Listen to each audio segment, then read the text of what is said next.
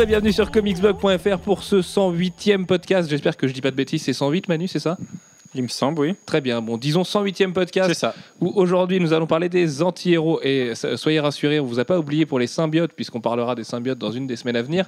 Autour de moi, il y a Jeff, Hello il y a Alfro Salut et il y a Manu, comme vous l'avez entendu, notre euh, gardien. des- T'es un peu le père Fouras des chiffres, enfin des nombres des podcasts, Manu.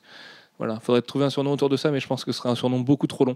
Euh, comme toutes les semaines, le on va 108, c'est significatif, c'est comme les 108 minutes dans Lost. Ah ouais. C'est la Merci. somme de 4, 8, 15, 16, 23, 42. Ouais, merci Père Fouras. On va commencer par euh, les coups de cœur et les coups de gueule de chacun, comme toutes les semaines. Manu, quels sont les tiens? Alors, mon coup de gueule, euh, ça va parler d'un titre qui est sorti aujourd'hui, donc il y a un ou deux jours pour vous, auditeurs. Et du coup, c'est, je ne vais pas aller à fond puisque je vais pas spoiler. Euh, ça concerne Superior Spider-Man et quelque chose qui est révélé dedans qui nous montre bien qu'il y a une grosse porte ouverte pour revenir en arrière après ce qui s'est passé dans Amazing Spider-Man 700 et que ça risque d'arriver encore plus tôt et plus de façon plus facile que prévu. Voilà, c'est, c'est un peu. moi, moi, je pense pas, pour le coup, parce que là, on est encore dans les numéros euh, qui étaient écrits avant qu'il se passe tout le bazar et que Internet désapprouve totalement d'Unslot. Et du coup, je pense que c'était prévu dès le départ de, de laisser cette porte ouverte. Et, euh, et je, je pense que du coup, on va rester plus longtemps sur cette situation, mais avec la situation telle qu'elle est aujourd'hui, qui peut être vivable en fait euh, pendant de longs mois, voire euh, au moins un ou deux ans. Quoi. Ouais, je trouve que c'est un peu nul. Par contre, oui, Je trouve que ça fait un peu déjà vu en fait. Et globalement, euh, enfin voilà, enfin mon ressenti sur Amazing Spider-Man 700, j'ai pas du tout aimé. et, euh, c'est pas du tout une question de pas aimer le changement, c'est une question que quand c'est pas bien, bah, c'est pas bien quoi. Exactement. Et, et mon coup de cœur, du coup, euh, c'est l'annonce d'une série euh, double X ou XX euh, par euh, Brian Wood et Olivier Coipel chez Marvel. Double X. Double X, ouais. C'est ça.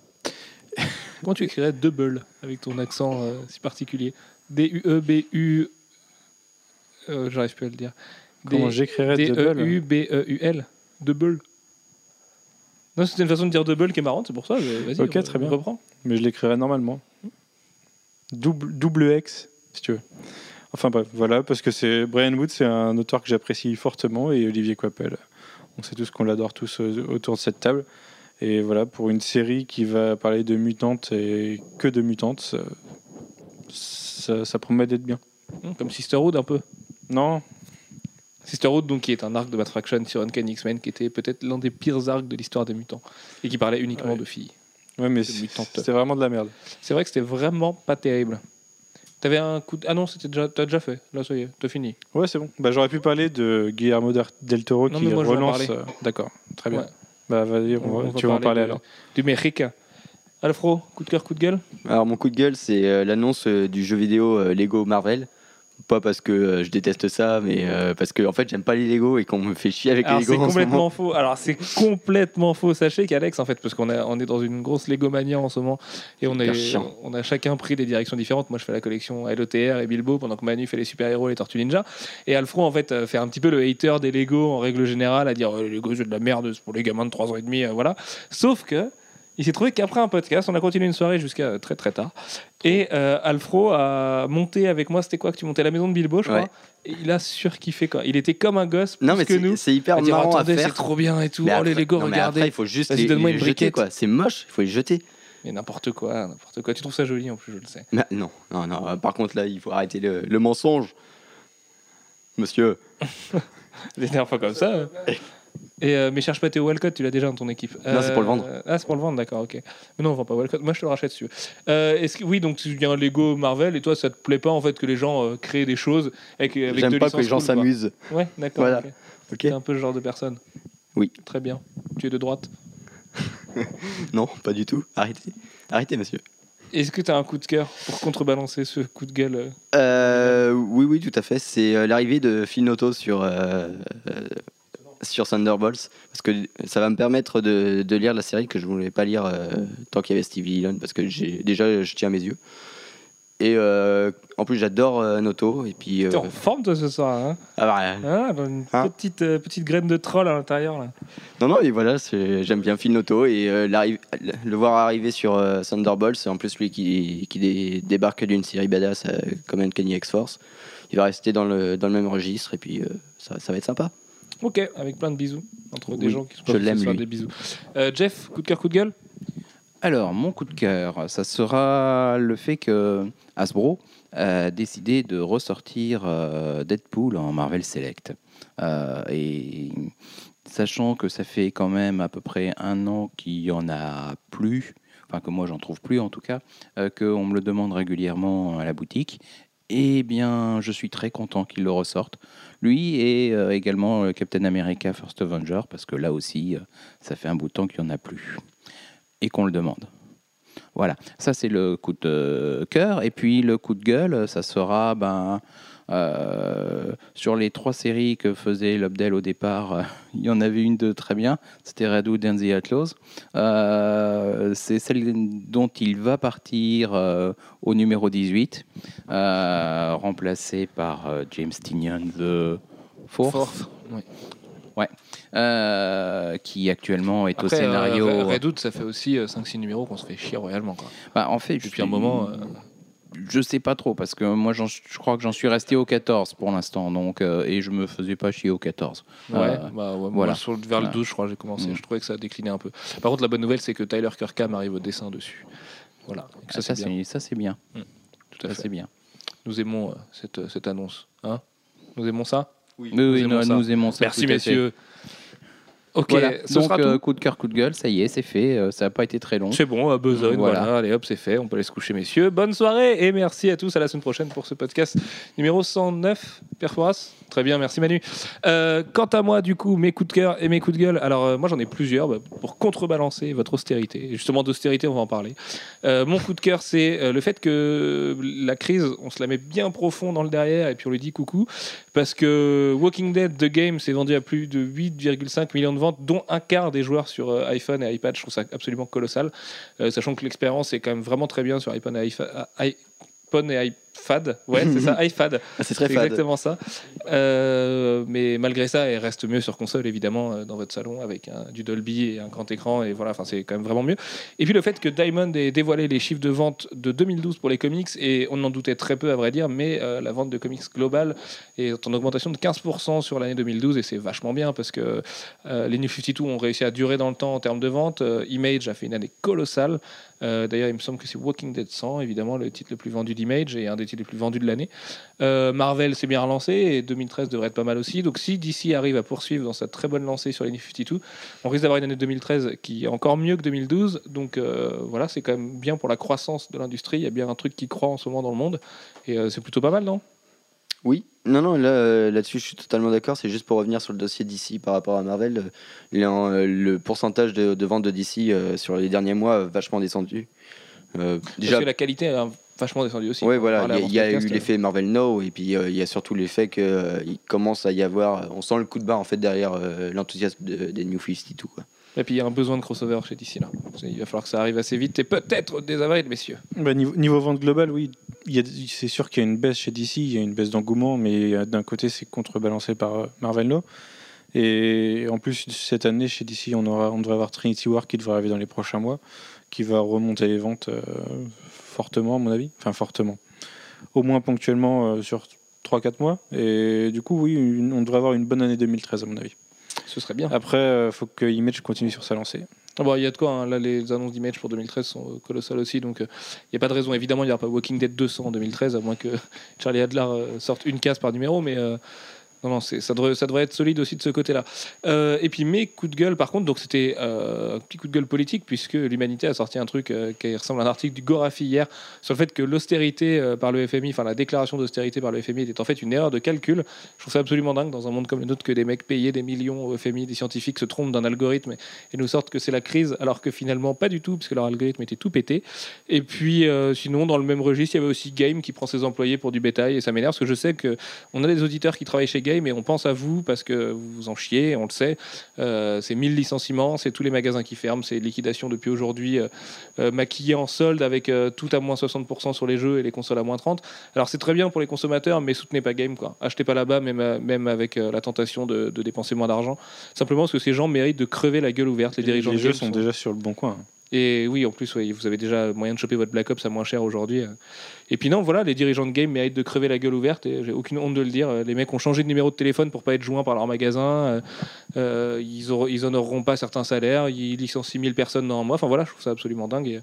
L'industrie geek et des jeux vidéo n'a pas besoin d'enculer comme ça pour pour les régir quoi. Donc euh, game s'est cassé la gueule et les mecs se barrent avec plein d'argent les 100 000 personnes sur le carreau. Et souvent c'est des petits jeunes qui sont pas forcément qualifiés et qui vont euh, complètement galérer pour retrouver un boulot derrière. Et parce qu'il n'y a pas 1000 emplois dans le jeu vidéo euh, en tant que vendeur en France globalement en ce moment qui sont à pourvoir. Donc voilà. Je trouve ça absolument scandaleux et, et c'est triste parce qu'en plus les, les, chaînes de télé partent de Virgin qui est certes en cessation de paiement mais qui va se redresser et qui va avoir des racheteurs. Et enfin voilà je m'inquiète pas tellement pour Virgin tant que la direction éditoriale euh, prend le, bon chemin et qu'ils décideront à vendre enfin du high-tech et des iPads et des vrais trucs qui vendent vraiment.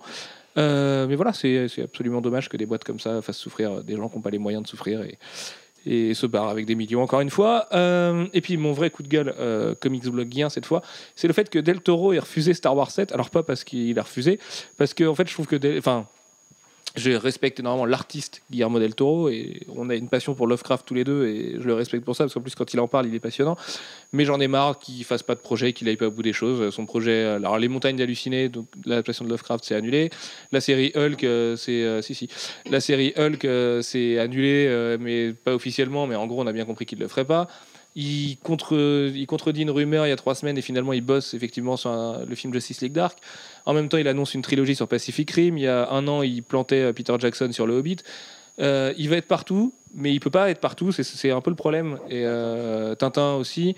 Tintin non. Tintin c'était un coup, un coup Spielberg, un coup Jackson, un coup Spielberg, non? Hmm. Ou ben Del Toro, il avait rien à voir là-dedans. Non? Ah C'est parce que j'ai dit Jackson, ça a sonné dans ton cerveau. non, mais voilà. En fait, Del Toro, il accepte tout et pour tout refuser ou rien faire à la fin. Et c'est dommage parce que s'il se concentrait, euh, je pense que c'est juste un des pubs de la culture geek, mais il perd de sa crédibilité euh, auprès de beaucoup. Et voilà, c'est juste dommage. Bon, après, Pacific Rim sera sûrement très bien l'été prochain, mais euh, même si moi, les trailers me font pas sauter au plafond comme tout le monde, mais euh, voilà, je trouve ça dommage. Et puis du coup, Star Wars épisode 7 qui se, qui se retrouve orphelin d'un réalisateur comme, euh, comme depuis le début, tout le monde refuse. J.J. Abrams a refusé, euh, Brad Bird a refusé, Guillermo del Toro refuse. Ça sent le piège tout ça et j'espère qu'ils trouveront quand même un, un réal de renom pour s'occuper de la franchise parce que Star Wars mérite pas un tâcheron et j'ai pas envie d'avoir Michael Bay faire, des, faire des sabres laser qui explosent, ce serait un petit peu emmerdant a priori. Voilà. Non? En même temps, c'est un peu casse-gueule de reprendre la licence. Bah, c'est casse-gueule, oui, mais ça peut aussi faire. Euh, bah, j'imagine, moi, que, le réalisateur qui aura les coronesses d'y aller et qui fera un bon film avec, euh, il aura gagné beaucoup de points parce que Star Wars, à part Irving Kirchner, encore une fois, c'est pas associé à des grands noms de réalisateurs et du coup, euh, ça pourrait enfin être le cas. Quoi. Il pourrait y avoir quelqu'un qui, apporterait sa patte à Star Wars et ce serait vachement bien. Mais voilà, j'ai confiance dans les pétro, dans les Mickey dollars de Disney et ils trouveront quelqu'un euh, à grand renfort de chez Du coup, tu as rattrapé Sauce Park, est-ce que tu as vu le Sauce Park euh, avec Obama Wins? Oui. Toi-même, tu sais. Moi-même, je sais. Euh, allez, on va enchaîner avec notre thème du jour, les anti-héros. alors, qu'est-ce qu'on va faire? On va d'abord présenter les anti-héros avec Tonton Jeff, qui va nous faire un joli cours d'histoire. Jeff, c'est à toi. Oui, alors bon, les anti-héros, euh, c'est pas spécifique aux comics. Hein. De toute façon, depuis euh, la nuit des temps, euh, nous avons des, anti-héros, y compris dans, les diverses mythologies. Il y a Loki dans la mythologie nordique. on ne peut pas dire que quelqu'un comme Ulysse ou comme Achille soit blanc-blanc dans, dans les mythologies grecques. Donc, euh, c'est n'est pas quelque chose de, complètement nouveau. Il y, a, les héros euh, qui euh, sont lumineux et qui sont positifs et qui sont toujours d'accord pour faire le bien. Et puis, il y en a d'autres qui sont un peu plus, comment dire, un peu plus anguilles et parfois plus expéditifs aussi dans leur méthode. bon, en se rapprochant de, la période moderne, ce qui se rapproche le plus du comics euh, dans, les années 30, 30 40 aux États-Unis, c'est les pulps.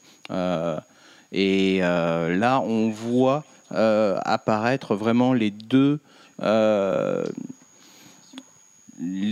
archétypes du héros. Le héros lumineux qui est, dont l'archétype principal, enfin l'une des interprétations principales, c'est Doc Savage, qui est un gars, un géant de bronze hyper intelligent, euh, hyper posé, euh, bien sous tout rapport, euh, bien sous tout rapport. Quoi qu'avec les femmes, non, Doc Savage, je sais pas un peu, il est pas un peu volage, non? Je sais pas, je dois dire. Oh, non, non, non, mais il est très droit. Voilà, je sais pas, je sais pas. C'est vrai que les femmes, c'est important. Je sais pas ce qu'il fait. Effectivement. Et c'était idiot. je suis perturbé, excuse-moi, Jay. Et euh, l'autre archétype qui est euh, le héros euh, beaucoup plus dark qui, lui, dessoude à tout va, The Shadow, qui emploie des méthodes beaucoup plus brutales, qui, mais qui, qui, obtient des résultats. Voilà, et il y a beaucoup plus dans les peuples en fait de, de héros euh, plus dark comme The Shadow, il y a The Spider, il y, en a un certain nombre d'autres, euh, Green Hornet ceux Que, ceux que Dynamite republie aujourd'hui. Voilà, tout cela. avec beaucoup de ferveur bah, Pas tous, mais bon. voilà. non, mais dans les bureaux de Dynamite, mm, mm. surtout. Et dans en fait, ce qui va ces archétypes-là, on va les retrouver au départ des, du genre super-héroïque, euh, dès le départ, avec les deux principales créations de, de Marvel, euh, de DC, pardon. Euh, Superman d'une part, qui est la, lumière la, la, partie lumineuse, l'équivalent, mais en beaucoup plus poussé, de, ben, c'est le surhomme. Voilà, de toute façon, c'est ce que ça veut dire. Hein. Euh, c'est le surhomme. Euh, et c'est une version encore plus euh, aboutie de Doc Savage.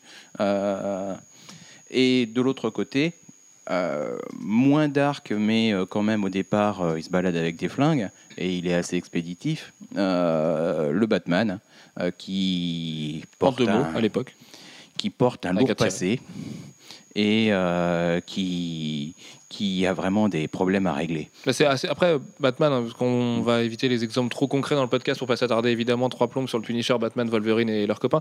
Euh, Batman, c'est un peu inhérent à son, à son univers aussi, parce que Gotham pousse à l'anti-héroïsme en fait. Ah, en fait, l'élaboration du côté de Gotham, euh, c'est quelque chose qui va, qui va se faire dans le temps. Euh, c'est vrai que de toute façon, il y, y, a un côté pègre. on est aussi dans une période relativement brutale. Euh, il y a eu la prohibition, euh, il y a euh, les gangs qui, qui ont été particulièrement violents. donc on est aussi dans un environnement qui, qui favorise ce type de comportement. Et puis aux États-Unis, le, droit de se faire justice est écrit dans la Constitution quasiment. Donc, euh, euh, le... même que le droit de porter des armes d'ailleurs, c'est beaucoup bah, moins choquant pour un Américain à l'époque de voir bah, Batman. en fait, le droit de porter des armes, c'est le droit de se faire justice, euh, à peu de choses près, de se, de, se défendre, et dans certains cas d'aller faire un peu plus. mais bon. Et on va donc avoir ces, deux archétypes qui, euh, qui, vont être là au départ. Et puis, l'archétype plus dark euh, de, euh, de, Batman va un peu se lisser progressivement pour, voilà, voilà, il va se débarrasser des flingues, il va être beaucoup plus gentil. Pendant même un certain temps, ça va être très campy. voilà, ça va être un Batman beaucoup plus lisse. C'est aussi parce que le lectorat le demandait, non?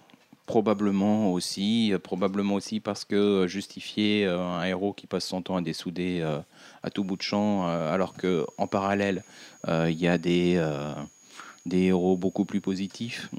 oui, parce qu'à partir du moment où on peut faire le bien sans tuer les gens, pourquoi les tuer? Voilà, exactement. on, est en droit de se poser la question.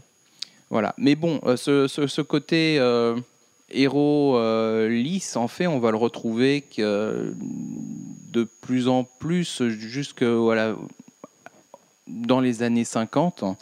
Dans les années 50, il va y avoir une petite brèche euh, avec euh, l'apparition euh, chez une, certaine renaissance des, du genre super-héroïque. c'est ce qu'on appelle le Silver Age. Pour beaucoup de gens, c'est Marvel, pour beaucoup de gens, c'est Flash. Hein, Flash of Two Worlds, le fameux c'est euh, de toute façon la réintroduction de Green Lantern, la réintroduction de Flash euh, dans l'univers d'ici. C'est le fait que les, les super-héros recommencent à partir de 1957 à peu près, à avoir une part importante dans, dans, les publications. Et ça, c'est aussi porté par des séries plus plus à la marge, comme euh, Challengers of the Unknown, avec, euh, euh, qui est créé par Kirby en particulier, qui se porte sur des personnages qui, qui ont quelques failles qui sont les Challengers of the Unknown, ils se considèrent en survie parce que normalement ils auraient dû mourir. et ils vont régler tout un tas de problèmes. bon, c'est Challengers in the Unknown, on considère que c'est euh, la, matrice, euh, la prématrice des Fantastic Four. Euh, et c'est d'ailleurs le modèle qui va être retranscrit chez Marvel par Kirby et Lee et Stanley, mais avec un petit bonus euh, qui va être que ben, les héros, ils ont des failles. voilà, ils ont des euh, problèmes. ils ont, des, ils, ont des, ils ont des femmes, ils ont des. Oui, ils, ont, des, femmes, aussi. oui, hein, voilà. Plusieurs. Euh, oui, mais les autres. Plus il y en a mieux, c'est. Il y en avait aussi. et. Ça va pas du tout, cette histoire. je suis en train de te perdre, là, Les femmes te troublent, je le sens. Mmh. Ou alors c'est le regard de Brest de Manu depuis tout à l'heure. je, je, je veux pas savoir non, ce qu'il y a les histoires de rectitude. Euh, bref. C'est comme ça que tu appelles ça, toi euh, avant, avant, de, avant de continuer là sur ton point de vue historique et euh, l'arrivée justement du Silver Age, puisque Marvel, Stanley et Jack Kirby ont pas mal révolutionné le truc et ont fait des héros des héros à problème, donc quelque part des anti-héros. Des héros à problème et également. Oui, vas-y. Première question, premier tour de table. Est-ce que c'est pas plus fun d'écrire un anti. Enfin, quel est le plus fun entre le fait de prendre un anti-héros et de l'écrire de manière plus lumineuse ou de prendre un héros lumineux comme Superman et de lui apporter un côté anti-héroïque? Parce qu'on l'a vu aussi avec Superman plusieurs fois et ça lui est arrivé de faire des boulettes et d'être de devenir un petit peu un anti-héros et de quitter un peu son rôle bannière. Qu'est-ce qui est le plus fun à, lire et à écrire selon vous? Manu Attention, euh, micro Manu. Ah, ah, ah, ah, bah oui, tu bloques là. Merci. Euh, en fait, je pense que c'est pas il n'y a pas d'absolu. Ça dépend à la fois du personnage et de l'époque. Euh, quand on lit trop, quand on, est trop dans une époque, lumineuse où, tous les héros c'est le monde des bisounours, ça devient fun de lire de l'anti-héros. Et quand au contraire on est dans une période un peu trop dark, euh, où on va aller faire du, badass dans tous les coins, ça devient, ça devient bon de relire un peu de léger. C'est pour ça que ces dernières années, enfin après les années 90-2000, euh, lire euh, The New Frontier, par exemple, c'est excellent. Et, euh, avoir Watchmen à une époque où tout est bisounours, enfin, parce qu'à l'époque de Watchmen, tout n'est pas bisounours, mais avoir des, des, Frank Miller ou des Alan Moore dans, un monde de bisounours, ça, apporte de la fraîcheur dans, la, lecture. C'est pour ça que, pour moi, c'est pas absolu. C'est pas. J'irais pas dire c'est mieux d'avoir de l'anti-héros du, du lumineux. C'est. Voilà, tout dépend de de l'état d'esprit de la période. Ok, très bien. Alfro, as-tu un point de vue sur la question? Que préfères-tu lire entre un, entre un anti-héros euh, qui deviendrait sympa ou un mec super droit qui deviendrait un petit peu, qui, tu vois, qui dépasserait un petit peu les limites?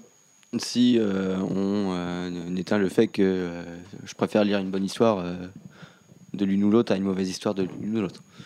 Évidemment. bah, du coup, je pense que un comment dire un anti-héros qui devrait qui deviendrait bon, une sorte de rédemption, j'aime bien plus.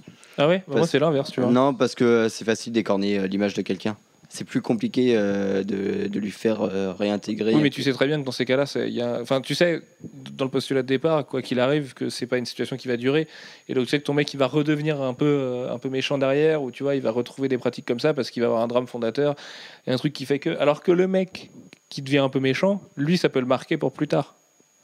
Tu vois mm, Si Superman devait tordre le cou d'un méchant aujourd'hui à Metropolis, par exemple, tu sais que tu en entendras parler derrière parce que, en termes de continuité, c'est quelque chose qui va peser. Alors que si euh, Batman euh, se met à tendre la main à je sais pas qui, euh, parce que au lieu de buter ou de laisser tomber, ouais, c'est gentil.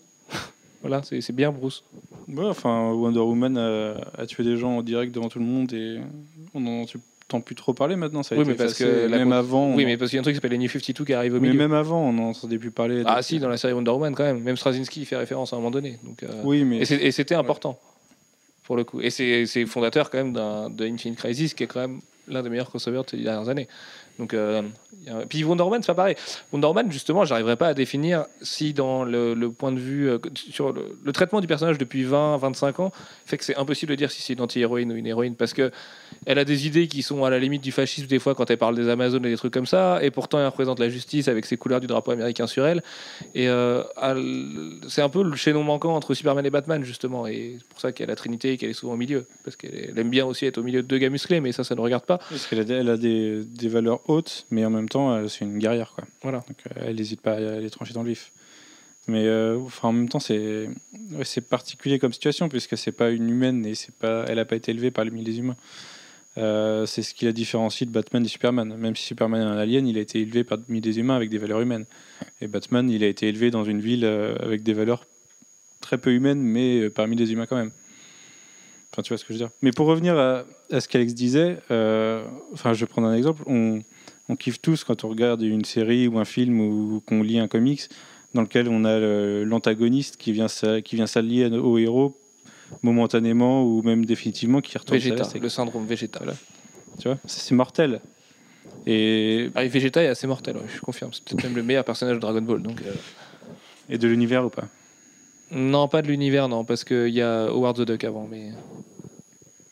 Et d'un autre côté, si tu prends un personnage euh, bon à la base qui se compromette à Jack Bauer, et ça fait pas que du oui, mais Jack Bauer, c'est une série de beaufs faite par des beaufs pour des beaufs. Donc, euh, mais non, je suis pas d'accord. Enfin, non, mais tu vois, c'est ultra nanar, c'est réac à mort. Euh, c'est bon, ils font pas la différence entre les Arabes et les musulmans. Enfin, tu vois ce que je veux dire, Jack Bauer, c'est Jack Bauer, quoi. Ça en devient drôle, en fait, tellement le personnage est, est bas du front et écrit avec, avec rien, d'ailleurs. Il n'y a aucune profondeur dans le personnage de Jack Bauer. Il est comme ça, point final, tu vois pas, il est pas. Enfin non, il n'a rien à voir avec un héros de comics ou euh, qui sont quasiment des personnages de mythe. Jack Bauer, c'est un mec qui est, cool parce qu'il défonce des gens, quoi. Mais c'est tout. Ça s'arrête là. Non, je, je, déteste Jack Bauer, mais. Je suis pas d'accord avec toi. Mais moi, je, je déteste. Mais t'aimes bien ce côté fasciste, toi, hein? Parce que t'es de droite, c'est pour ça. Euh, Tout le monde est de droite, de toute façon, c'est tape ce soir. Euh, ok, bon, Jeff, on, va, recommencer le, cours d'histoire de Tonton. Euh, on est au début du Silver Age. Marvel crée des héros à problème. Spider-Man n'arrive pas à payer son loyer et euh, c'est là qu'il va se passer plein de trucs. Voilà, il est. Alors, c'est pas le anti-héros tel qu'on le définit, auquel on pense systématiquement quand on pense au Punisher, à Wolverine ou à d'autres héros plus à la marge comme on en a un certain nombre aujourd'hui. mais par rapport à l'époque, c'est à peu près aussi, euh, euh, différent euh, d'avoir un, adolescent qui a plein de problèmes en classe avec ses copains, qui se débrouille pour son premier acte en tant que détenteur de pouvoir, c'est de ne pas attraper le futur meurtrier de son tonton et de devoir porter ça toute sa vie. Euh, ça, c'est quelque chose de complètement nouveau euh, dans dans l'écriture des, des super-héros euh, de l'époque. Et c'est ce qui va vraiment démarquer Marvel. Et ça va d'autant plus les démarquer que non seulement les héros ne sont pas sans faille mais du côté des vilains c'est pas toujours c'est pas toujours tout blanc, tout noir non plus. Euh, on a en particulier un certain nombre de, vilains qui ne se considèrent pas comme des vilains. Euh, bah, que ce soit un Submariner ou un Docteur Doom, ils ne se considèrent pas comme des, euh, comme des affreux.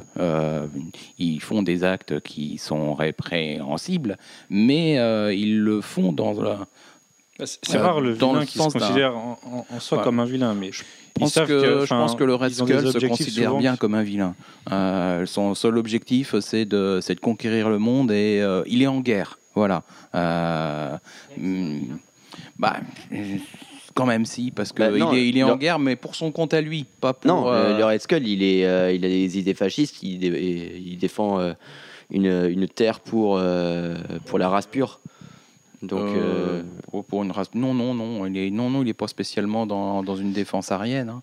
Il, il s'est servi de ça, mais euh, voilà, ça, ça va pas plus L'idée sous-jacente chez lui, c'est souvent ça quand même. Donc, hmm. Je pense qu'il a une idéologie. Non, il est quand même un peu méchant pour être méchant. Le côté politique et euh, les origines, ça, je trouve que ça marche avec Doom et la Latverie et ça marche avec euh, encore plus avec Submariner qui est plus du côté des héros et, euh, et son peuple sous-marin. Mais euh, Red Skull, il est quand même. Bah oui, après, c'est pareil. Tous les super vilains ont été humanisés pour faire en sorte qu'aujourd'hui ils deviennent un peu des anti-héros aussi. Tu regardes le bouquin avec les couvertures de David Aja, là, Red Skull, euh, j'ai perdu le nom, la mini-série qui était Incarnate. super bien. Incarnate. Mm. Du coup, tu humanises le truc et t'as un message politique qui vient s'ajouter derrière le fait d'être méchant pour être méchant. Mais tu regardes dans une Kanye Avengers avec l'écriture la plus classique qui soit, Remender en fait un méchant qui vole un cerveau pour être méchant. Donc, euh, parce que c'est marrant d'être méchant. Enfin, c'est lui qui le dit. hein. Je- je- Ouais. Tu vois? Après, de toute façon, chaque personnage a une richesse, un background qui fait que tu as toujours un mythe fondateur qui est défendable chez lui. Donc, euh, évidemment que Red Skull, enfin non, lui, euh, il est assez Non, indéfendable. pas l'orangina rouge. Il est méchant parce que.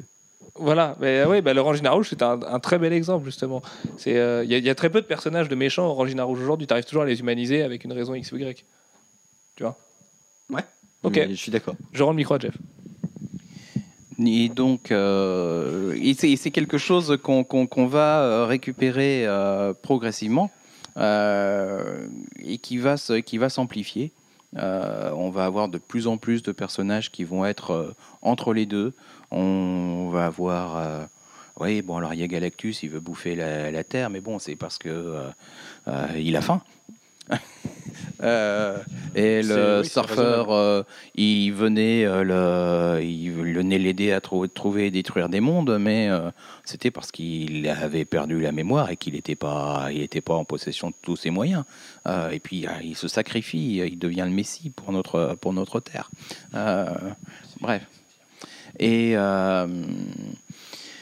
donc on a progressivement euh, une panoplie de, personnages qui, qui sont de plus en plus mis en avant, euh, même, euh, même à travers Spider-Man, des, personnages comme le Prowler, qui, bah, qui pas un mauvais gars du tout, mais qui est un peu pris par les circonstances. Euh, et qui d'ailleurs à un moment va être euh, faire, faire partie de la communauté des héros, mais bon, toujours un peu à la marge, toujours un peu soupçonné de, de pouvoir éventuellement retourner de l'autre côté. Euh, et le vrai retour de l'anti- de l'anti-héros tel qu'on le conçoit aujourd'hui, Oui, c'est parce que ça, euh, déjà, le Prowler, c'est un anti-héros, mais c'est un, c'est le syndrome Vegeta, c'est un méchant qui est devenu gentil. Alors que l'anti-héros, bah, ça peut c'était aussi même être- pas un méchant au départ. C'est juste qu'il avait besoin, il avait tellement besoin de sous que euh, euh, voilà. Oui, en, en Mm. général, quelqu'un qui a braqué une banque dans la vraie vie, on va dire que c'est un méchant. Et en fait, il avait Mm. peut-être juste besoin de sous, le pauvre bonhomme, au Mm. départ. Mais euh, c'est quand même vachement différent de la théorie Punisher ou Wolverine. Wolverine est encore différent, mais du Punisher qui, lui, va être un anti-héros par vengeance pure et euh, va utiliser des moyens d'anti-héros, alors que sa quête, au départ, elle est assez noble, finalement. C'est d'arrêter des brigands et des gangsters et des mafieux. Donc, euh, comme Daredevil et comme, euh, comme d'autres. Sauf que enfin, Daredevil, c'est un anti-héros aussi, c'est pas très dur à... Bah, pas au début. Au début, non. Enfin, oui, c'est un anti-héros dans le sens où il est aveugle. mais bon, il, est, il est très propre sur lui hein, pendant très longtemps. C'est c'est Miller qui va le faire descendre aux enfers progressivement et le, faire verser du côté obscur. Euh, et ensuite, ça va aller encore plus mal avec euh, Bendis et, euh, et, et Bob Baker. Euh, et encore plus mal après, d'ailleurs. Mais euh, le, vrai, la vraie arrivée de l'anti-héros tel qu'on le conçoit aujourd'hui, euh, c'est euh, le Punisher dans Amazing Spider-Man 129 en, en 74. Euh, et c'est une vraie tendance de fond parce qu'en parallèle, on a chez, chez Charlton, alors peut-être un peu même de façon antérieure, The Question, euh, qui est une création de, Ditko, euh, qui, est un personnage qui est beaucoup plus proche de, euh, ce que pouvait être le Shadow, qui, va confronter des, gangsters, des vilains, et les tuer. Tout simplement. Euh, voilà. coup- il n'y a, il y a, pas- il y a pas de juste milieu. Soit on est dans la justice, euh, soit on l'est pas. Euh, et si on n'est pas dans la justice, ben, on se les descendre. Oui, mais du coup, justement, cette origine-là, ça, ça en fait au début presque un vilain. Parce que Ben oui, du, point de vue d'un Spider-Man, c'est le Punisher est Oui. un vilain. Il dessoude, Oui, mais il dessoude à tout va, mais ce qui n'empêche pas que de temps en temps, il s'allie avec lui parce qu'il en a besoin. Mais euh, et, le Punisher en parallèle, on le voit un certain nombre d'années d'après, euh, un certain nombre d'années après, être euh, avec euh, l'ex Venom, anti-Venom et Eddie Brock, et essayer de le descendre à chaque, à chaque fois que l'autre baisse sa garde, parce que ben, l'autre c'est un, il a un passé de tueur, donc il veut le descendre parce que c'est un tueur, et voilà. De toute façon, on l'a bien vu euh, pour le Punisher, on l'a bien vu dans Civil War, où euh, il était tellement intransigeant que même les vilains qui allaient essayer de son côté, bah, c'était mort. Quoi. Il pouvait, il pouvait pas passer au-dessus et il les descendait. Ah oui, non, mais il a posé quelques problèmes. Euh, voilà, lui, s'il a l'occasion de descendre un criminel, il le descend. et peu importe que ce soit un allié, un pas allié, voilà, il, il, veut toujours éliminer la vermine. Euh, et puis après, on voit pour les conséquences, mais euh, c'est pas grave, on fait de la fuite en avant, euh, on, va essayer d'en descendre un autre, et encore un autre, et encore un autre. Et on continue comme ça. C'est une guerre pour lui. une guerre contre le crime. Et la guerre contre le crime, bah, ça le fait avec des armes, et on descend tout Justement, pourquoi il apparaît à cette période-là? Est-ce qu'il y a un lien de cause à effet? Bah, je suis pas sûr que. En tout cas, ça correspond à un vrai euh, revinement et un vrai questionnement aussi. Il c'est, on est dans la partie euh, remise en cause euh, des, des, valeurs traditionnelles de l'époque. On, est dans une période hippie, pré-hippie, je ne sais pas exactement. et où, en réaction à une tendance plus libertaire, eh ben, il y a une, euh, aussi une tendance beaucoup plus euh, euh, stricte, beaucoup plus droitiste, qui se. Enfin, droitiste. Beaucoup plus. oui, enfin bref. sécuritariste, qui, qui revendique des choses aussi. Et on voit effectivement apparaître ce héros beaucoup plus dark qu'est euh, le, Punisher, alors euh, euh, qui au départ est un peu tout seul dans son genre, et puis qui progressivement va être rejoint fin des années 70 par un Wolverine. Enfin, rejoint, c'est pas tout à fait le terme parce que ça se passe en parallèle. Qui lui aussi va être beaucoup moins délicat. Alors ça, ça va être beaucoup suggéré hein, du côté de Wolverine. surtout qu'il va euh, être de plus en plus, euh, enfin ils vont grossir de plus en plus le trait sur le côté. Au fur et à mesure, oui. Euh, assassin, sanguinaire. Mm. Au bah, début, c'est juste un mec un peu, un peu sanguin, quoi. Un peu sanguin qui peut perdre le contrôle et qui en plus a des griffes tellement coupantes que s'il perd le contrôle, bah, ça peut faire très mal, hein. vraiment. Et on n'est pas sûr que de temps en temps, il n'y ait pas des, des, gars qui se retrouvent avec des bras et des jambes en moins. Euh, pour parler de Wolverine, justement, euh, moi je trouve que le syndrome qui est dommage avec les anti-héros et qui me fait en fait aimer les héros bannières à la Captain America, Superman et tous les mecs gentils, blonds et qui sont euh, bien sous tout rapport au presse parce que Captain America arrête pas de tromper ses nanas, c'est que Wolverine il est toujours écrit de la même façon et du coup j'ai l'impression qu'il est bloqué et que l'anti-héros en fait le tout ce qui fait qu'un anti-héros est cool, parce que c'est vrai qu'un anti-héros est cool au départ et, euh, vraiment c'est quelque chose qu'on a tous envie de lire et qu'on aime lire parce que c'est génial, on s'identifie beaucoup plus tout ça. Bah, c'est le côté rebelle en fait. Euh, le rebelle, voilà, et le mec qui va utiliser toutes les manières et qui perd son sang-froid comme nous. Et qui veut être anticonformiste. On a souvent plus de rapport avec les poils de Wolverine qu'avec la cage thoracique de, Superman, donc on a, plus de, on a moins de mal à s'identifier, pardon. Euh, le problème, c'est que ça bloque le personnage dans un carcan. Et j'ai l'impression, avec Wolverine en l'occurrence, de lire toujours la même chose, de savoir quelles vont être ses réactions. Et euh, en dehors de deux trois surprises et qui m'ont pas forcément plu euh, sur son côté alcoolique, et je pense à Delotto dans Secrétoire, enfin Bendis et Delotto dans Secrétoire, qu'en font un espèce de pervers alcoolique super super badass et voilà tout ça euh, bah, j'ai l'impression qu'il est bloqué le personnage. Il pourra justement jamais faire le bien et tout ça. Bah, il est, dans son carcan de Wolverine. c'est un problème de, de, popularité du personnage en fait. C'est sa personnalité l'a rendu populaire et que Marvel est obligé de le laisser comme ça euh, en grande partie pour ne pas aller froisser le lecteur. Et, et oui on a des bonnes surprises quand quand les auteurs s'amusent à faire des choses un peu plus, un peu plus sympas avec. On a vu, euh, enfin quand il a, quand il a des réactions sympas, quand il fait des, quand il est gentil avec les gens ou quand, il, est directeur d'école. Voilà, quand il dirige une école et, et, qu'il est touchant. Oui, là c'est, du coup, c'est une bonne surprise. Mais, mais oui, c'est, le problème, c'est que un, un super héros comme Superman, on peut pas trop en faire quelque chose. De, on peut pas trop aller le toucher pour en faire un vilain pour lui donner un côté plus sombre et un super-héros comme Wolverine, on peut pas faire le contraire. ce qu'avait fait euh, Azzarello et Bermero dans, euh, dans Lex Luthor, justement. Ouais, mais là, c'est une question de point de vue. Puisque Ouais, du coup, on est du, sur le justement, point de vue de mais Lex Luthor, et en fait, euh, Superman a voilà. ses agissements euh, normaux. C'est juste que du point de vue d'un mec qui l'aime pas, évidemment, déjà son apparence physique avec les yeux rouges, mais oui. Après, il fait jamais le mal hein, dans, dans Luthor, quoi. Oui, mais bon, voilà, c'est euh, en fait, tu aurais, le fait d'être effrayé par le mec affecte ta vision aussi euh, de ses actes, euh, soit dit en passant, euh, sympa. Voilà.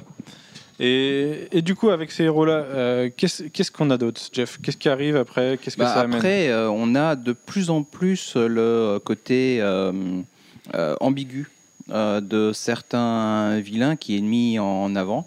Euh, et en particulier, on va avoir une, certaine- une certaine rédemption pour Magneto.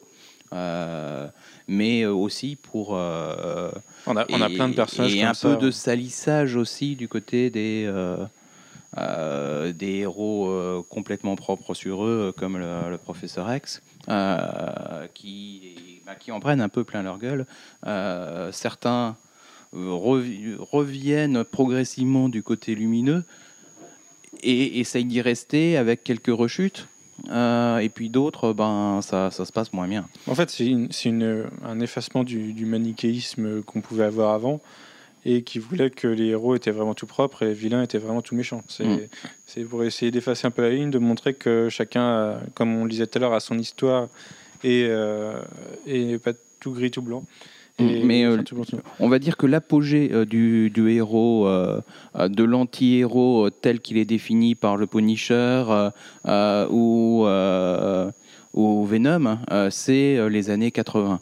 Euh, et la deuxième moitié des années 80 avec l'irruption de euh, des personnages vraiment dark que sont enfin il y a une, pré- une prépondérance de, de Wolverine de Punisher euh, Ghost Rider qui est extrêmement dark Rorschach. aussi Euh, du côté de DC effectivement on a Watchmen avec Rorschach Pour Watchmen, justement, j'y réfléchissais avant le podcast. C'est même pas des anti-héros, c'est juste des hommes. Et du coup, ça, ça c'est quand même pas pareil, parce qu'ils ont pas de spécificité, euh, ils ont pas d'adamantium en eux. De... C'est pas des anti-super-héros, c'est des anti-héros. Ozymandias aussi hommes. hein. Euh, Oui, il y a- euh, il y, a Ozymandias. Mais euh, Watchmen, c'est vraiment différent, moi, je trouve, dans l'approche du anti-héros. C'est que c'est- naturel, c'est l'homme. Enfin, je trouve qu'Alan Moore cible bien ce que serait un real-life super-héros. Alors qu'avec Wolverine et Batman, on n'est pas du tout, a priori, dans cet objectif-là, où les mecs font des choses incroyables quand même. Mais euh, Rorschach, c'est The Question d'une certaine manière. hein. Et c'est le The Question de, de Ditko. Il est, il est, il est intransigeant. Il, il, Mais il en essaye de passer, mais il n'y arrive pas.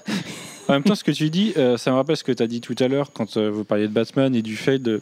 Quand tu as dit, euh, après tout, pourquoi tuer les gens quand on peut faire le bien sans les tuer? Et, là, c'est pour moi une facette de, de l'anti-héros qui, a été fortement développée ces 20 ou 30 dernières années. C'est si on tue pas le Joker, si on tue pas le pingouin, ils vont continuer à tuer derrière. Et l'anti-héros, c'est souvent celui qui est capable d'accepter le fait qu'il va falloir tuer certaines personnes pour empêcher qu'ils continuent à faire du mal derrière. Ouais, bah ça, il y en a un certain nombre qui sont d'accord pour. Et euh, c'est effectivement les, les Punishers, les. euh, Oui, mais du coup, moi, je les mets même pas dans la case de l'anti-héros dans ce cas-là. Je trouve que en fait, Ah. c'est un geste pour la communauté finalement. C'est c'est quelque chose de quelque chose de bien. Ah, je sais pas. Pour, le, le- le ce- meurtre, c'est pas antinomique de, de l'acte héroïque. hein. Hmm. Si le mec, c'est effectivement, euh, enfin, je sais pas moi, si Ah, Après, euh, ça dépend ce qu'on appelle un héros. Le héros. les mecs qui ont tué Ben Laden, par exemple, c'était des héros, tu vois, c'est pas des anti-héros. de- Enfin, ils- pourtant, ils l'ont bien buté, quoi. Enfin, s'il est Mhm. mort. Mais euh, c'est des militaires, ouais, mais bon, les super-héros, c'est une, certaine forme de militaire aussi. Enfin, tu vois, je trouve que c'est pas antinomique le fait de tuer un- quelqu'un. Par contre, tuer juste une petite frappe qui a fait juste un cambriolage, là, c'est c'est de l'anti-héroïsme, et c'est ce que le fait le Punisher, notamment avec, avec les malfrats de la pègre. Tuer le Joker, ça m'apparaît pas comme un acte anti-héroïque. Et c'est, à mon avis, il le tue pas pour d'autres raisons, mais. Mais tu vois, c'est là, c'est là où on voit que le, enfin, la notion d'anti-héros, la notion d'anti-héros est très, est très floue. C'est que bah, là, on n'a pas la même vision, toi et moi. C'est que moi, pour moi, à partir du moment où le, le héros se dit, il faut tuer les gens pour, euh, pour, euh, pour, bah, c'est le, c'est le moindre mal, dirons-nous. Bon, Euh, Superman, il là, a tué un- des gars et c'est passé sous le radar. hein. Tu vois, et pourtant, ça n'a pas écorné son image de, de, de gendre parfait. quoi. pas des humains en général. Non, mais ouais, mais ça, c'est différent. Il tue des monstres. Ouais, mais c'est il du tue des racisme. monstres. mais voilà, c'est pareil, Des tu- monstres où tu- il tuer détruit des des monstres, robots. ça reste enlever la vie, hein, tu vois. Euh, si, si le monstre, en plus les monstres, ils ont souvent euh, deux bras, deux jambes, euh, ça reste enlever la vie. Donc le, le problème, il est, il est assez euh, similaire. Bon, c'est vrai qu'on le lit jamais comme ça. hein. Bon, quand, on- quand je vois un monstre se faire tuer, je me dis pas, ah, non, ils l'ont tué, c'est pas bien. Mais euh, tu vois, si tu, si tu prends le problème dès le départ, euh, ça revient à peu près au même. Tu enlèves cette flamme qui est la vie. C'est beau ce que tu dis. Ok. Non, mais non, t'es pas d'accord, non? Non, je sais pas. Bah, pff, la ligne est mince, dirons-nous. Euh, ouais. Mais Bon, ça, c'est l'histoire de la vie, hein, ce cycle éternel. Excuse-moi. Big up Mufasa. il faut que je te passe le micro, Alex, parce que je peux plus là. Vas-y, Alex. Ah bah, comment vas-tu enchaîner sur le Mufasa Bah, je sais pas, moi, euh, débrouille-toi. On peut parler du, du- du meurtre de, de Mufasa par Scar, tu vois, justement.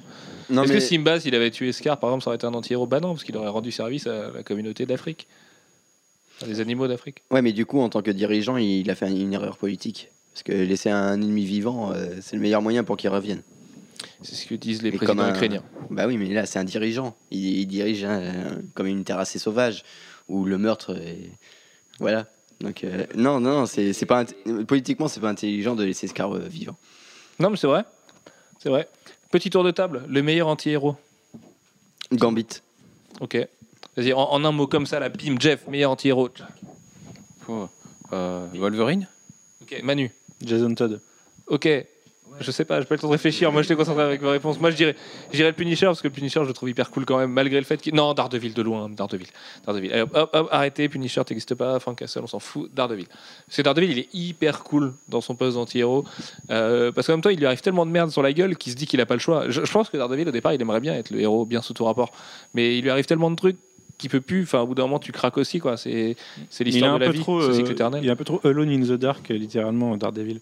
C'est-à-dire qu'il est vraiment trop isolé du reste et que il se met, enfin, je sais pas si tu vois, dans le Marvel Universe, même s'il essaye de l'effacer ces dernières années, il est quand même effacé, il est, il est en retrait et on le voit peu se mélanger. euh, Ouais, mais dans ces séries, il fait que des actes d'anti-héros en l'occurrence. Quoi. Il y a des fois où il, il est obligé de trahir des gens et ça l'emmerde, mais c'est parce que c'est le choix entre la peste et le choléra. C'est ça aussi le truc, c'est qu'il y a plein de héros qui sont jamais mis devant, qui sont jamais mis devant des vrais dilemmes qui impliquent la vie ou la mort des deux côtés. Donc, euh, du coup, les actes anti-héroïques sont, sont plus faciles à faire, quoi. Mais Wolverine, par exemple, Wolverine, il arrête pas de tuer à tour de bras et euh, tout le monde trouve ça normal, par exemple. Et, et moi, mais oui, mais moi ça me gonfle du coup parce que des fois il tue des mecs. euh, Enfin, je trouve que c'est des gars bien, tu vois. du coup, il y a, d'ailleurs euh, une facette de- du côté anti-héros qu'on n'a pas évoqué, c'est toutes les équipes de ce type-là, enfin de, de- du, du type de, de X-Force dans lequel on a Wolverine. C'est une transition au journal de 20h, ça j'aime beaucoup. mais- Non, non, c'est- c'est c'est- c'est très nul même. Euh, Non, mais j'aime- beaucoup. oui, il y a- Je vois en toi Laurence Ferrari, voilà, il faut que je te le dise, c'est ce soir. Flavie Flamand, je sais pas. Non, Flavie Flamand, rien à voir avec le 20h.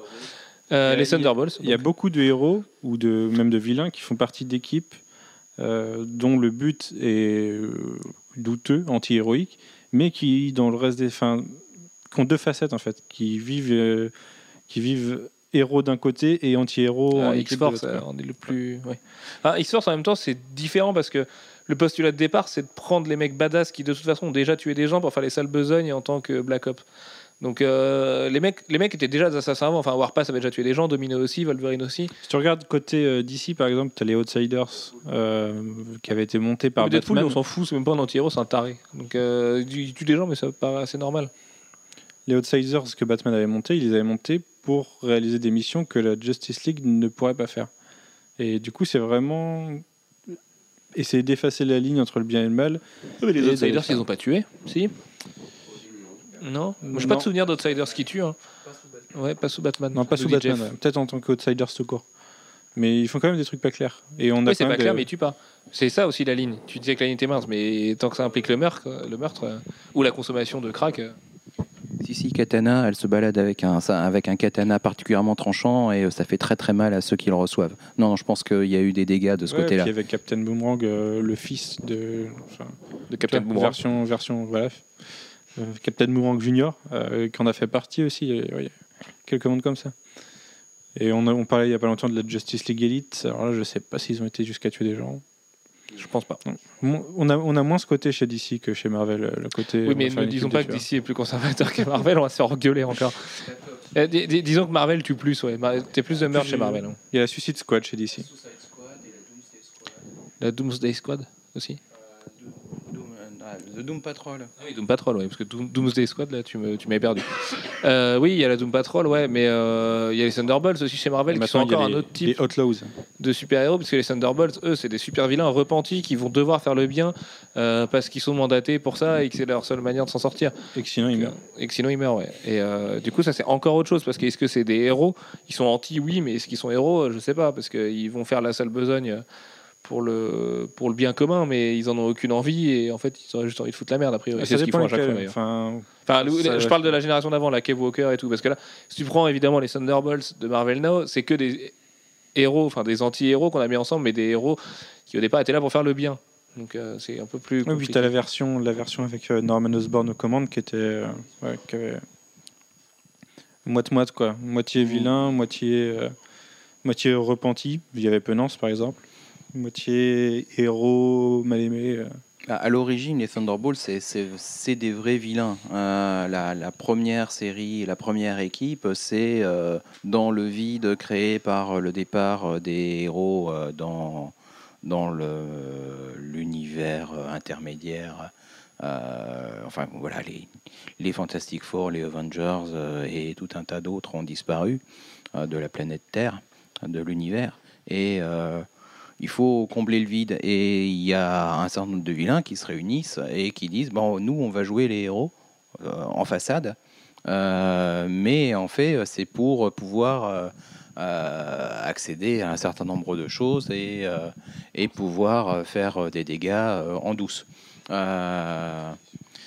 et puis, bah, certains d'entre eux vont prendre goût au côté au retour qu'ils reçoivent euh, des gens qui sont reconnaissants.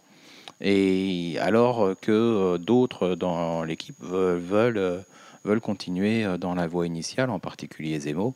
et il va y avoir une scission, ce qui fait qu'on va avoir progressivement une équipe qui devient de plus en plus héroïque pour une partie, et, qui va finir par éjecter euh, son, leader d'origine. Euh, jusqu'à ce que effectivement ça soit repris par, euh, par Warren en particulier pour mêler à ça des, des repris de justice supplémentaires et qui deviennent une équipe de, de super barbouzes. Voilà. ce qui est ce qui est une forme de retour aux sources pour, euh, pour l'équipe, sauf que là, euh, c'est clairement, il y a, euh, c'est l'équivalent de la Suicide Squad chez, chez DC, qui existe depuis bien plus longtemps que les Thunderbolts, puisque c'est quelque chose qui remonte aux années 80, alors que les Thunderbolts remontent aux années 90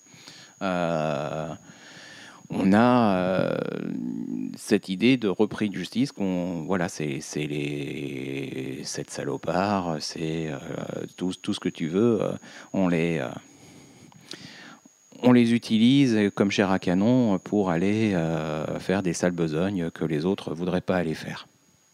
C'est quelque chose qu'on a toujours dans l'univers actuel. D'ailleurs, on a la Suicide Squad d'un côté et j'ai un peu l'impression qu'on va avoir une Justice League of America qui va avoir un peu ce principe-là même si ça sera un, côté un peu euh, plus, plus, lumineux, quand même. Euh, d'autant plus qu'ils sont officiels. Enfin voilà, c'est ils sont ils sont porteurs d'un d'un statut assez élevé. Euh, c'est pas c'est pas l'équipe de Barbouze qui est la Suicide Squad. Euh, c'est pas les gars menés par Amanda Waller. Très bien. Et donc là, il faut que je relance là-dessus, c'est ça? C'est ça. Ok, merci Manu. Euh, oui, bah du coup, euh, on parlait de la Justice League of America, c'est pareil, les super-héros, les anti-héros, quand ils sont mandatés, c'est quelque chose de différent parce que le Punisher, il va faire ça pour lui par volonté personnelle, alors que la Justice League of America, même si ils sont amenés à tuer des gens peut-être dans le futur avec Baz et ses copains, euh, ils seront toujours mandatés et couverts par l'État, de la même manière que X-Force est couvert par Cyclope, qui pendant un temps voulait pas le dévoiler. Enfin, je parle de la première, de la deuxième incarnation d'X-Force de Clayton Crane.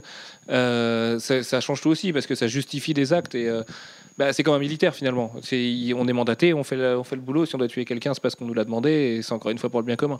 Quand c'est le Punisher, il fait vraiment ça pour sa gueule et bah, là, c'est d'ailleurs, ça peut se réprimer. C'est d'ailleurs marrant de voir le Punisher dans les Thunderbolts actuels. Parce qu'on l'imagine pas travailler en équipe dans ce genre de situation à la base. Et... Bah, je pense que ça va être aussi un intérêt de la série parce que le Punisher, il a pour lui euh, autant Batman. Il y a autant d'incarnations de Batman que de gens qui lisent Batman. Tout le monde a son Batman en tête, mais le Punisher, c'est pas le cas. Le Punisher, il y en a qu'un et tout le monde a le même. Et du coup, le scénariste qui joue avec, il a la même vision du Punisher que toi et moi, sûrement. Et euh, il, sait, il est très conscient de ça, mais du coup, il va s'en servir plus tard. Et ça risque de des situations électriques où euh, le Punisher, justement, peut pas travailler en équipe. Il est pas fait pour ça. Mais moi, j'ai un peu peur qu'il nous l'allège un peu, le, le Punisher actuel. Ouais, je sais pas. Un Après, peu comme euh, Justice League Il y a un peu urgence autour du. Punisher. Depuis que Greg Rucka est parti là, euh, en claquant la porte, il y a vraiment urgence sur le personnage. Donc, euh, effectivement, c'est peut-être pas le perso le mieux traité en ce moment chez Marvel, mais euh, c'est souvent par vague le Punisher. hein. C'est soit très bien, soit très nul. Donc, Moi, ça me fait un peu l'effet Constantine dans l'univers d'ici où on le fout dans une bien, équipe parlons-en. et il est un peu plus gentil que, que ce qu'on avait jusqu'à. Parce que Hellblazer finit quand Finit dans un mois, c'est ça? Et là, on va voir la, la série Constantine qui va se lancer. C'est un peu le même effet. Parce qu'à la base, Constantine, c'est quand même euh, l'archétype de l'anti-héros. C'est le. Il est beaucoup plus anti-héros en fait dans le DCverse classique que dans le Vertigo, puisque dans le Vertigo, c'est vraiment pas du tout un héros. C'est un, mec. euh, C'est quand même un gars. Non, c'est un gars qui a, qui a une vision à hyper long terme, qui a une vision du bien à hyper long terme, et qui est prêt à faire n'importe quoi entre, entre temps pour, euh, pour, aller, pour aller accomplir, euh, bah, pour aller faire le bien à long terme. Oui, et puis il est Justement. pas contre Et, euh, quelques récompenses voilà. terrestres. Entre temps, il s'en fout un peu. Enfin voilà, il profite de la vie, on va dire. Mais euh, c'est en ça que c'est, c'est vraiment l'anti-héros euh, de base, c'est qu'il va pas se préoccuper Ouais, de. mais il, il se bat pas forcément pour le bien, quoi. C'est euh, Bah, c'est, c'est c'est pas pour le bien. très ambigu quand même. C'est c'est contre le mal plus qu'autre chose. C'est euh, parce que après tout, il est pas bah, très. pas pour le euh, bien à court terme, mais pour non, la il est victoire pas, du il bien est à long pas en bon terme avec les gens d'en haut non plus, du, quoi. ou la défaite du mal. ouais. Ah, c'est vrai c'est que c'est ambigu. La, la- la victoire du bien ou la défaite du mal, ne sont pas forcément la même chose. Et, et ça reste assez euh, subjectif aussi. Euh, Lui, son, son- sa réflexion, c'est que si les démons gagnent, il aura moins de bière à boire.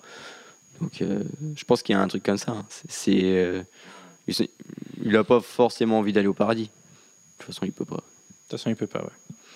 Enfin bref. Après, faut encore que je relance là-dessus. C'est ça. Ok, merci les gars, c'est hyper sympa. Non, mais de toute façon, je pense qu'on a à peu près fait le, le tour du sujet. Ça fait une heure qu'on parle d'an- d'anti-héros. Est-ce qu'il y avait quelque chose à ajouter? Oui, Jeff, je te sens loquace.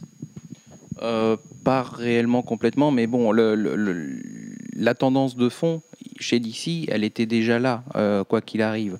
Euh, avant Constantine, il y avait euh, alors l'actuel High Vampire euh, qui, existait déjà dans les années euh, 70 euh, en dans un dans une série qui s'appelait je crois House of Mystery. Enfin je me souviens plus du titre euh, euh, mais voilà le personnage euh, actuel existait euh, dans l'univers d'ici et avait effectivement ces conflits de, de vampires qui a, qui a soif de sang euh, et qui mais qui est héroïque malgré tout Euh, Ce qui donne maintenant une série totalement émo, mais Mm, Je sais pas, ça fait un moment que je l'ai pas lu.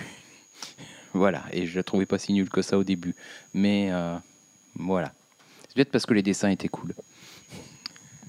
Pour finir, est-ce qu'on n'en vient pas à, à une époque où on fait l'apologie euh, du vilain et de l'anti-héros et l'apologie des, des mauvais actes Si, mais c'est parce que c'est toujours un peu plus cool. Parce que le mec qui va se mettre aux comics ou le mec qui s'y intéresse de loin préfère le gars qui va être badass et qui a des failles et euh, qui a des couilles, surtout parce qu'en général, l'anti-héros semble avoir plus de coronesse que, Mais le, je- que le héros tout lisse. Mais même dans une. Iron euh, Man est un anti-héros hein, finalement, et c'est pour ça qu'il marche si bien chez les Vengeurs et ça, alors que Captain America a une image toute lisse et auprès du grand public, il marche pas du tout.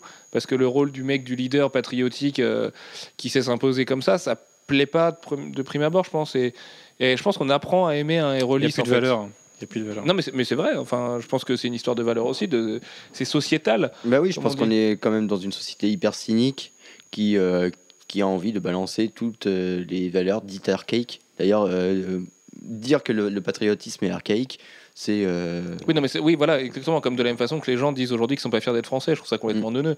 Quand tu vois l'histoire qu'on a, tout ce qu'on a, euh, c'est pas, c'est pas d'être, euh, d'être un faf que de dire qu'on est fier d'être français. Moi, je suis hyper fier d'être français et je suis hyper fier d'accueillir des gens aussi. Et tu vois, t'en reviens à, à toutes ces questions-là. Mais je pense que tu apprends plus à aimer un héros patriotique ou un héros bannière ou un héros lisse. euh, alors que le héros, l'anti-héros, bah, ça va être automatique de l'aimer. Et même dans un film qu'on a, je sais pas, tu prends un, héros qu'on connaisse pas avant, genre Jack Reacher, tiens, avec, euh, avec Tom Cruise. Bah, c'est tout con, le mec c'est un anti-héros, mais il est hyper cool. Et il est cool parce qu'il est un anti-héros. Drive, c'est un peu différent encore parce que le mec, euh, c'est même ni un héros ni rien. Il a pas, on dirait qu'il est vaporeux le héros. On connaît pas son prénom, on connaît pas son histoire, il a pas de background. C'est juste une histoire d'amour euh, pris sur le fait. Mais euh, ce mec-là, il est badass, il est cool, il est anti-héros, il fait des sacrifices pour des gens qu'il aime. Justement, pour le bien commun, à la fin, ils vont revenir à ça.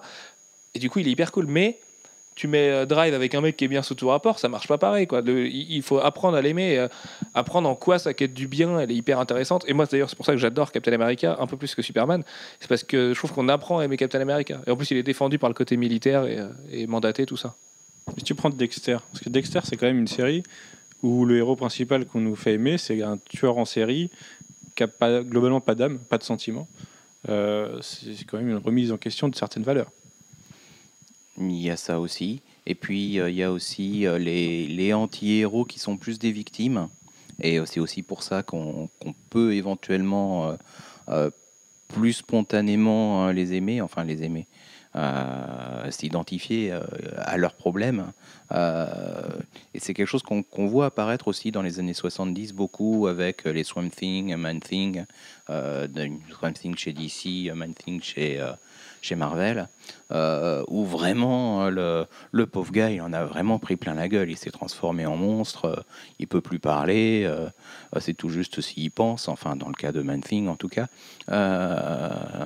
et il se retrouve au, cœur de, tout un tas de problèmes pour un certain nombre d'entre eux euh, psychédéliques.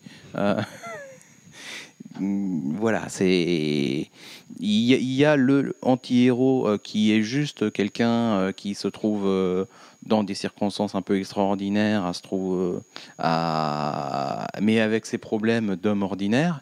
Il y a le anti-héros qui est vraiment une victime.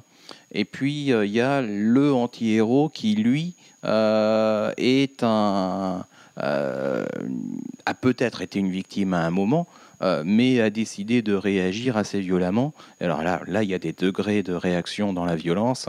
Euh, Batman, ça reste mesuré. le Punisher ou Wolverine, ça l'est beaucoup moins. Après, moi, je pense que les, anti les anti-héros sont vachement plus faciles à écrire pour un scénariste, parce que c'est beaucoup plus facile d'avoir un petit côté euh, salé à son personnage que justement de justifier un, héros euh, bien sous tout rapport sans paraître, sans tomber dans les clichés. Il faut euh, un côté un minimum torturé, quoi. Bah, quand as un, non, mais quand tu as un côté minimum torturé, justement, ça, ça égratigne le personnage. C'est bien parce que ça donne de la profondeur au personnage. Mais donner de la profondeur à un personnage qui a pas de part sombre et sans faire un, truc façon Hello Kitty, bah, c'est pas simple. Je pense qu'un scénariste et c'est pour ça aussi que Superman est hyper dur à écrire. Non seulement il est surpuissant, mais euh, c'est le, le, mec qui a pas vraiment de. Euh, pourtant, Superman a quand même une, une, une part, euh, enfin, pas une part sombre en lui-même, mais il a quand même, c'est quand même le dernier de sa race. Enfin, si on, si on exclut Supergirl, et il, a, voilà, il est orphelin, il est seul sur Terre, il a une responsabilité énorme. comment ça se fait qu'on n'arrive pas à l'écrire correctement? Enfin, là, ça, on part dans un autre débat après. C'est compliqué, mais je pense qu'il n'y a pas que de ça. Je sais pas, c'est. Euh, bah, il y a ça et le fait qu'il soit beaucoup trop puissant, donc c'est. Je pense euh, que le Superman, il, est, il sait pas que c'est tellement le problème, c'est pas tellement qu'il soit, euh, qu'il soit mal écrit ou qu'on arrive à mal écrire. On arriverait sans doute très bien à l'écrire si on n'avait que quelques épisodes. à mener. quand on a deux à trois, voire quatre séries le, euh, avec du Superman dedans euh, tous les mois, euh, et que ça doit continuer à sortir. Bah, tous les mois pendant encore 10, 15, 20 ans, et que de toute façon on a l'intention que le siècle prochain, il y a encore des épisodes, et eh ben, c'est beaucoup plus difficile à mener. Il faut arriver à renouveler le, personnage, il faut pas l'éloigner trop de ses sources mais pas l'en approcher trop non plus. Euh, donc il va y avoir des allers-retours entre euh, euh, s'éloigner un peu, essayer d'aller vers des choses plus ordinaires. de temps en temps, apporter des changements curieux comme Superman bleu et Superman rouge. voilà, il y a euh, Moi, je trouve que le truc le plus couillu qu'ils ont fait euh, depuis euh, le relaunch, et c'est ça fait quoi 15 numéros? Du coup, c'est pas côté Superman, c'est côté Clark Kent de l'avoir fait quitter le Daily Planet. C'est quand même triste de se dire que c'est le truc le plus couillu qu'ils aient fait. Mais euh, c'est plus facile de développer Clark Kent et ses problèmes du coup que Superman, j'ai l'impression. Mm. Ouais, et puis euh, peut-être que c'est euh, plus cool aussi de, de le confronter à une Wonder Woman qu'à une Lois Lane. Ouais, peut-être. Ah, parce que, ouais, d'un point de vue pratique, effectivement. Pour finir, je... on peut peut-être conclure avec un spoiler. Et du coup, ceux qui n'ont pas lu Amazing Spider-Man 700 et qui vont qui n'ont pas commencé à lire euh, Super Spider-Man, vous allez peut-être devoir arrêter le podcast maintenant, euh, puisqu'on va parler, on va conclure ce anti-héros avec euh, le nouvel anti-héros, oui. Superior Spider-Man. Allez-vous-en, allez-vous-en maintenant. voilà, on va pas vous le répéter 40 fois. Allez-vous-en, allez-vous-en. On vous fait des bisous, on vous aime. Voilà, tu peux y aller. Vous êtes plus là c'est bon, ils sont plus là. On, le, on, re-spoil, je crois que ça fait 2-3 fois qu'on spoil ça dans les podcasts. Ouais, mais à chaque fois, on met des méga bannières spoiler mieux quitter les Quoi. Du coup, le nouveau Spider-Man, c'est Otto Octavius dans le corps de Peter Parker. Et donc, euh, c'est peut-être la... c'est le nouvel anti-héros. Hein. Ce, n'est pas une blague. Hein. Non, ce n'est pas une blague. C'est vraiment ça. C'est vraiment euh, Docteur Octopus dans le corps de Peter Parker. Donc, qu'est-ce que vous attendez C'est pas une blague. Hein. C'est bon, vous nous croyez? Qu'est-ce que vous en attendez de Super Spider-Man? Et à votre avis, comment ça va jouer? Est-ce que ça va bien jouer Est-ce que Dan Slott va se, se, chier dessus comme il, a, comme il a commencé à le faire déjà? Bah, franchement, c'est, euh, ça va être un Spider-Man euh, écrit euh, plus, sans doute plus violent, plus, plus extrême. j'ai, peur de voir Peter Parker de Spider-Man 3 de Rémi. En mode, ouais, je suis un, je ouais, voilà, un peu connard. Ouais, mais en même temps, je peux pas faire le mal parce qu'il y a l'esprit de Peter voilà, Parker ça, qui continue. Euh... Je, je, ça va pas être non plus le, le mec euh, extrême à la Punisher, quoi. Donc. Euh... Il n'y a, a, pas un côté haunt. J'ai pas, j'ai pas lu haunt, moi, mais le côté euh, ouais, double personnalité. Euh, ouais, le côté euh, de, de la bonne conscience qui est toujours là et tout. Mais du coup, c'est hyper facile parce que ça, ça, lui permet de ne pas tomber trop trop loin, enfin de pas dépasser la ligne et euh, c'est. Euh... je suis pas d'accord. Enfin, je suis, d'accord qu'il y a un côté Hunt là-dedans complètement. D'ailleurs, avec ce qu'on a vu de Super Spider-Man aujourd'hui là, mais euh, dans Hunt c'est pas une bonne conscience puisqu'on découvre ensuite que c'est pas une bonne conscience. Au départ, certes, il apparaît comme ça. Là, pour Peter, on sait très bien ce que sont les qualités intrinsèques de Peter, qui est forcément une bonne conscience du coup. Mais ce que je regrette, c'est que c'est hyper facile comme décision quoi, de la part de Dan. C'est hyper facile à écrire surtout quoi. C'est évidemment, enfin, c'est on revient à écrire Scarlet Spider il y a un an quoi, c'est tout. C'est sauf que cette fois, a le, le corps de Peter Parker le vrai corps de Peter Parker, c'est pas juste un clone. Et que voilà, il est, il est, il est gentil mais pas trop, il est méchant mais pas trop. Et voilà, je disais la semaine dernière, je trouvais ça nul. Je crois que je trouve deux, bah, avec une semaine de sommeil, c'est encore plus nul. C'est euh, en fait, il y a aucun intérêt de faire ça. C'est il y a on, n'a pas vu, c'est ça le problème. Voilà, c'est ouais, c'est déjà vu et puis euh, ça, ça va rien apporter. Euh, enfin, nous, on va pas avoir envie de lire ce genre de choses parce que on a on voit tous euh, sur, sur euh, les directions que Dan Slott va prendre. encore une fois, c'est plus difficile d'écrire un, super-héros bon et lumineux, euh, ce qui peut être le cas de Spider-Man, que de partir dans cette direction, et c'est pour ça qu'il l'a pris, à mon avis. C'est que c'est beaucoup plus dur d'écrire Spider-Man comme un super-héros, dans le sens noble du terme, plutôt qu'un Spider-Man gone bad comme on a là. Bah, le problème, j'ai l'impression que c'est qu'il avait amené, il avait amené Octopus à un tel point qu'il fallait qu'il meure, et que Spider-Man ne pouvait pas tuer Octopus. Donc, fallait... Si, pour le coup, si.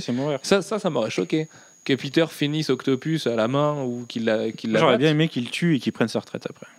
Ouais, ou qu'il parte en exil, à la rigueur, en sachant qu'il est obligé de revenir, parce que Marvel peut pas se passer du perso.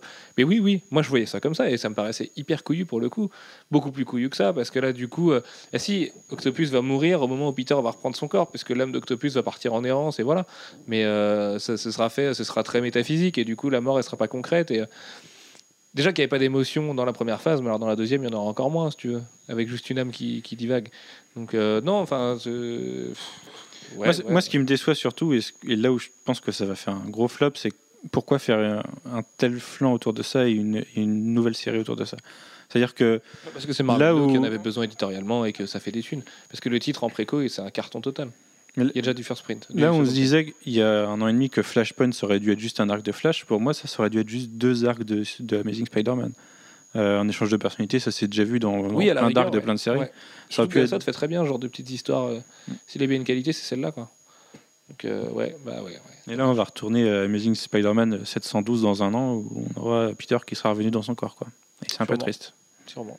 Peut-être un peu plus qu'un an, mais bon, on verra. Ou 700, non, 724 du coup. Il y en a deux par mois. Euh, voilà, je pense qu'on a fini pour ce podcast sur les anti-héros. Euh, rien à ajouter? Non Non. Non, ok, très bien. Eh bien, écoutez, on vous dit une très bonne semaine, on souhaite une très bonne semaine. On vous dit à la semaine prochaine pour le podcast 109 qui sera peut-être sur les symbiotes si on a le temps de réviser un peu cette semaine. Parce que, comme vous, nous l'avez demandé, il faudrait quand même qu'on révise un petit peu notre sujet avant. Mais euh, ça pourrait être cool de parler de symbiotes, je réfléchis et euh, il y, a deux, trois choses à dire quand même autour. Après, euh, attendez-vous pas non plus un truc hyper exhaustif. voilà. Enfin, les symbiotes, c'est jeune comme histoire et il n'y en a pas non plus des milliers, des millions et des milliards. Donc euh, oui, il y en a un paquet, ouais. il y a Toxine. Euh, donc voilà. Sur ce, on vous dit à jeudi prochain. On fait plein de gros bisous. Ciao, ciao. Salut. Bye bye.